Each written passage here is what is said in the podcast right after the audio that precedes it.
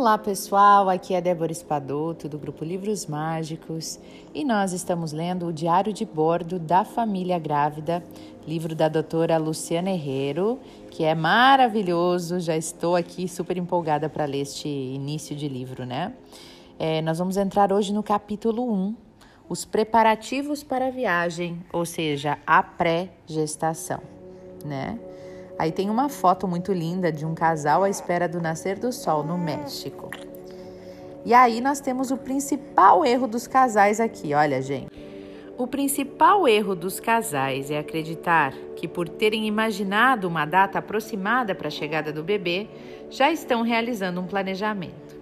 Na realidade, por mais que desejemos, nós não podemos controlar a data de início da gestação. A maternidade não é algo sobre a qual temos domínio completo, mesmo em caso de inseminação artificial ou de adoção. Pode-se favorecer a situação, mas não há como garantir que ela irá ocorrer quando e como planejamos. O bebê chegará de um jeito ou de outro, no seu tempo e não no nosso. Colocando a casa em ordem. Quando uma família decide que é hora de ter um filho, vários cuidados devem ser tomados. Para começar, é preciso procurar ajuda especializada. Tanto a futura mamãe quanto o futuro pai devem realizar as consultas médicas e exames sorológicos que podem detectar problemas de saúde perigosos para a gestação e doenças transmissíveis ao bebê.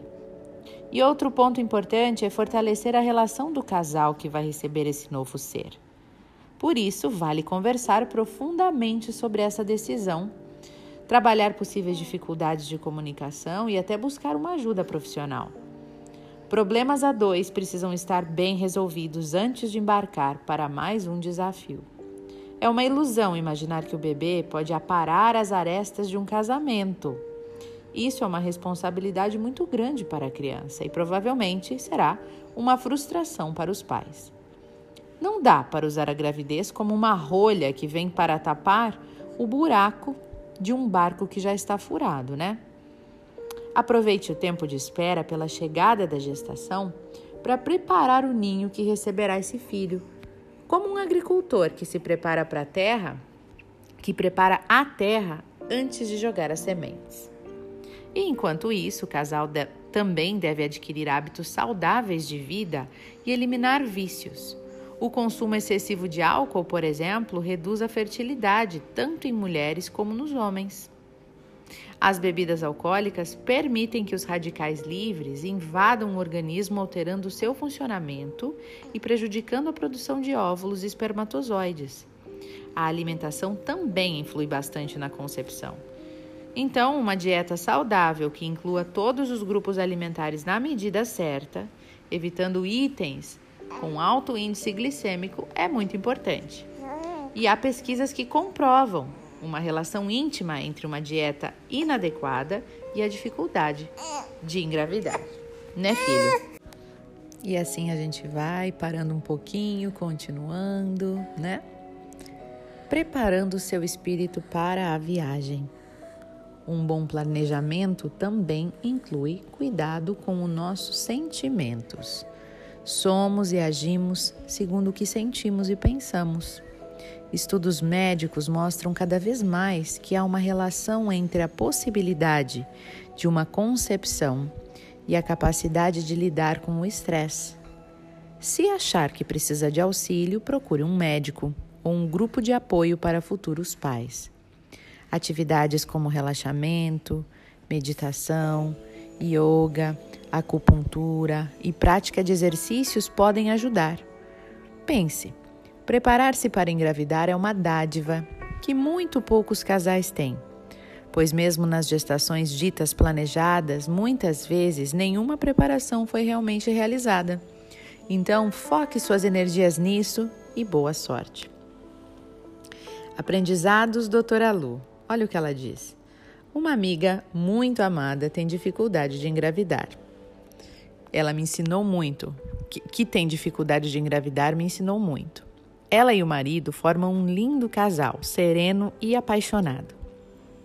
Em uma de suas visitas, ela me contou seus problemas e a enorme cobrança social que enfrenta. Falou também sobre como se sente mal diante das prescrições mágicas sugeridas pelos que acompanham a sua luta pela maternidade. São indicações que vão desde relaxamento e viagem de namoro com o marido até esquecimento do desejo de ser mãe. Isso tudo de fato não os ajuda e só piora a situação e os faz sentir ainda mais impotentes e frustrados diante da, diante da situação. São tomados por uma culpa enorme, pois a demora da gravidez é sentida como um castigo divino, como se eles não fossem bons o suficiente para receber esta dádiva. O que eu garanto não é verdade. Com essa amiga eu entendi mais uma vez, que o silêncio respeitoso e o abraço sincero valem mais do que mil palavras. Que bonito, né, gente? É, quando a gente tem né, pessoas que estão tentando a gravidez e não conseguem, às vezes o que a gente precisa só é dar esse acolhimento, né? É, dar esse ombro amigo para a pessoa desabafar e falar aquilo e a gente sentir a dor junto com ela né? E não simplesmente querer dar mil soluções mágicas que muitas vezes a pessoa até já tentou de tudo, né? Mas estar ali ouvindo, compreendendo, compreender a dor dessa pessoa, se colocar no lugar de verdade, né? Isso pode ajudar muito mais. A busca de uma maior saúde física e emocional é válida, mas não garante por si só a chegada da gravidez. Cada criança tem um caminho e um tempo próprio para chegar ao seu seio familiar. Aí agora a gente entra numa parte chamada gestação emocional, tá? Vamos ver então o que a doutora nos traz nessa parte. A gestação se inicia algum tempo antes da concepção. Muitas mulheres sentem isso muito nitidamente. Outras são tomadas totalmente de surpresa pelo BHCG positivo. E as primeiras relatam que, alguns meses antes de engravidar, se sentiam meio mães, porque já estavam sintonizadas com a energia do mundo infantil. Olhavam para as gestantes, para os bebês na rua, nunca tinham reparado como são numerosos. E se interessavam por textos sobre a gestação e bebês, e pelas lojas infantis e seus mil apetrechos. Adoção. Vamos falar um pouquinho de adoção aqui sobre a gestação da alma, né? Que lindo esse título que a doutora colocou. A adoção, assim como a gestação tradicional, são um tempo de espera. A diferença é que o período de espera entre o pedido formal e a chegada do bebê pode ser maior ou menor do que nove meses. No Brasil, geralmente é maior. E esse período parece interminável. Na gestação tradicional, algumas dúvidas trazem ansiedade.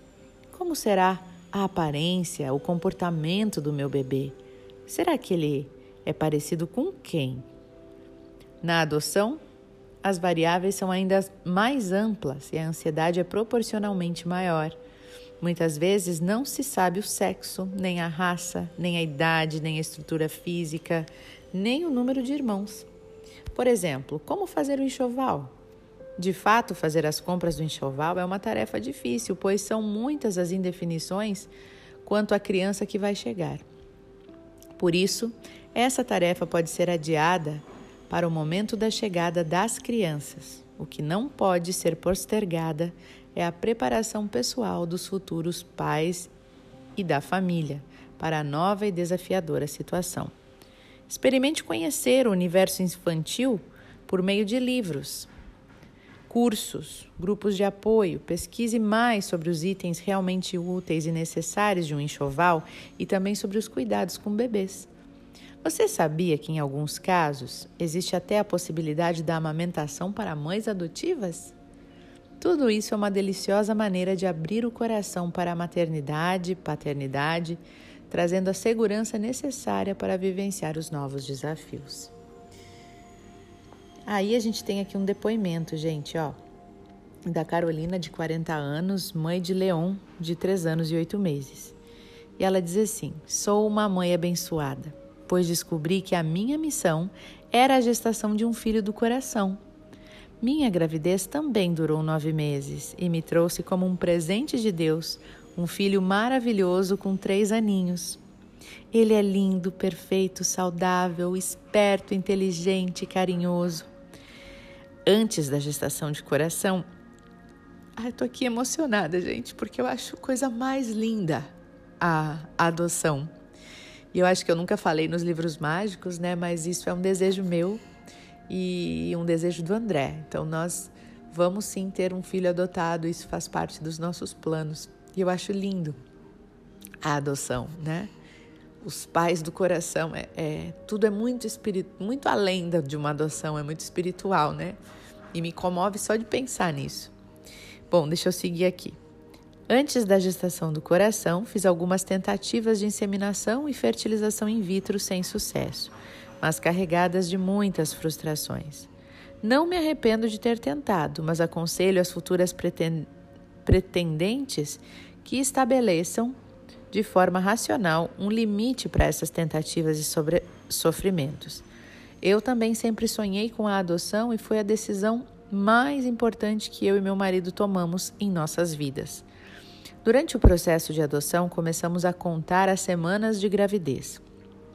Após o resultado positivo da aprovação e oficialização da documentação no Cadastro Nacional de Adoção, que é o CNA, em novembro de 2011 iniciamos o preenchimento dos documentos no Fórum da Vara da Infância e Juventude.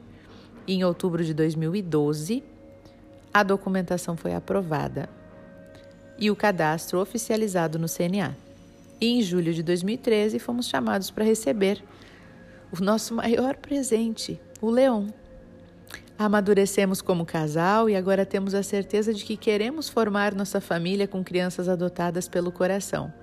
Continuamos na fila. Para mim, a lição que ficou é que a maternidade é um sonho possível para toda mulher que está com o coração aberto e livre de preconceitos.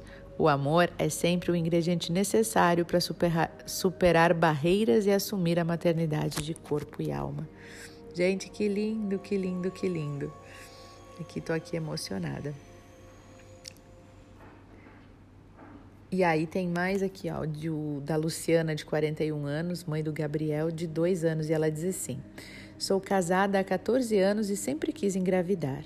Em 2013 eu consegui, mas perdi o bebê antes de completar três meses de gestação. E depois disso não consegui mais engravidar. O problema é que o desejo de ser mãe se tornou uma obsessão. Eu não fazia mais nada porque achava que ia estar grávida. Adiei cursos, não troquei de emprego, sem falar no turbilhão de emoções em que entrou o meu casamento. Fiz duas fertilizações in vitro, além dos outros tratamentos. Um enorme desgaste físico, emocional e financeiro. Bem, quando eu encarei o processo de aceitação, Deus mandou meu bebê. Eu engravidei com 38 anos e de verdade o começo da gravidez foi cheio de medos e de inseguranças, mal consegui curtir. Eu estava muito feliz e a possibilidade da perda me assustava demais. Eu convivia com o temor todos os dias. Até que, no quinto mês de gestação, eu conheci a Aninhari. Meu marido Rogério também foi muito parceiro. Estávamos os dois grávidos e fizemos todos os cursos juntos. O Gabriel, que hoje está com dois anos e seis meses, nasceu com 36 semanas e meia, porque a minha bolsa rompeu. Mais uma vez, com a ajuda da doutora Lu, que deu dicas valiosas ao Rogério para a hora do meu parto, ganhei um final feliz. Consegui ter parto normal. Recuperei, enfim, os oito anos de espera e muita vontade. Olha que legal, né, gente? Depoimentos é, bem positivos também. Bom, eu vou parando por aqui, né? Porque a gente vai falar mais sobre etiqueta da infertilidade, o manual de etiqueta da infertilidade no próximo capítulo né? Então eu vou parando por aqui porque já está um pouco longo, mas eu espero que vocês estejam gostando dessa jornada aí junto com a doutora Lu Herrero e junto comigo. Um beijo no coração de todas e até o nosso próximo áudio.